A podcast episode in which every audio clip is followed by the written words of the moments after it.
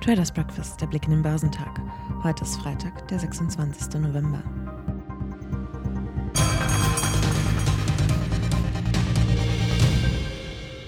Unterstützung erhielten so manche Aktien hierzulande vom Koalitionsvertrag, den die SPD, die Grünen und FDP am Vortag vorgestellt hatten. Die Ampelkoalition bringt frischen Wind in das politische Deutschland, so Stanzel. Eine zügige Regierungsbildung wäre nun ein wichtiges Signal für Anleger, auch wenn der Start des klimaneutralen Umbaus hierzulande zunächst davon geprägt sein werde, die vierte Pandemiewelle zu brechen. Aber danach könnte der Versuch, mehr Fortschritt zu wagen, auch an der Börse gut ankommen. Die Märkte in den USA waren wegen eines Feiertages geschlossen. Die Aktien im asiatisch-pazifischen Raum gaben im Freitagshandel nach, wobei die japanischen Aktien die Verluste in der Region anführten, da die Furcht vor einer neuen Covid-Variante die Anlegerstimmung belastete. Der Nikkei in Japan fiel um 2,7 Prozent. Der Hang Seng Index in Hongkong verzeichnete ebenfalls starke Verluste und fiel um knapp 2 Prozent. Auf dem chinesischen Festland sank der Shanghai Composite um 0,5 Prozent, während der Shenzhen Component um 0,2 Prozent nachgab. Der südkoreanische Kospi sank um 1,1 Prozent der australische S&P ASX 200 fiel um 1,5 Prozent. Nach fünf schwachen Handelstagen hat der DAX am Donnerstag erstmals wieder etwas zugelegt. Bereits zur Wochenmitte hatte sich der deutsche Leitindex ein Stück weit von seinem im Tagesverlauf erreichten Novembertief erholt. Nun ging es bei allerdings dünnen Handelsumsätzen um 0,3 Prozent auf 15.918 Punkte nach oben. Marktexperte Andreas Lipkow von Comdirect sprach angesichts der wegen des Erntedankfestes Thanksgiving geschlossenen US-Börsen von einem lustlosen Handel.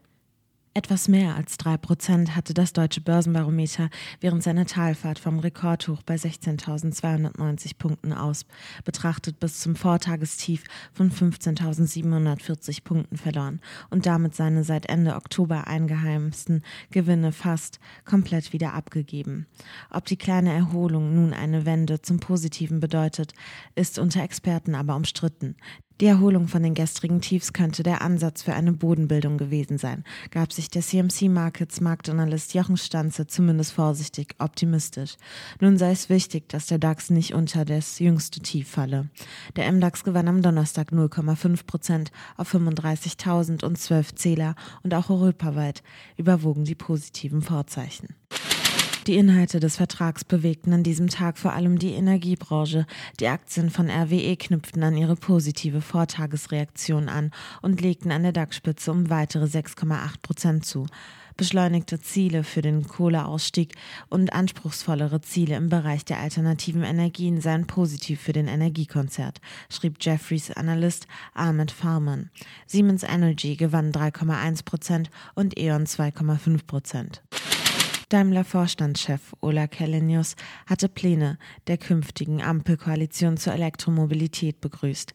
Beim ersten Überfliegen des Koalitionsvertrages gefallen mir drei Zahlen: 15 Millionen Elektroautos, eine Million Ladepunkte und 80 Prozent erneuerbare Energien, sagte er. Das seien konkrete Ziele für das Jahr 2030. Diese würden den Wandel der Automobilienindustrie unterstützen. Zum Wochenausklang stehen in Europa keine wichtigen Wirtschaftsdaten an. In den USA wird am Black Friday nur verkürzt gehandelt. Der Aktienhandel endet bereits um 19 Uhr, der Anleihenhandel um 20 Uhr deutscher Zeit. Quartalszahlen melden SIMO, Chatneft und Pinduoduo. Der DAX wird heute im Minus bei 15.560 Punkten erwartet.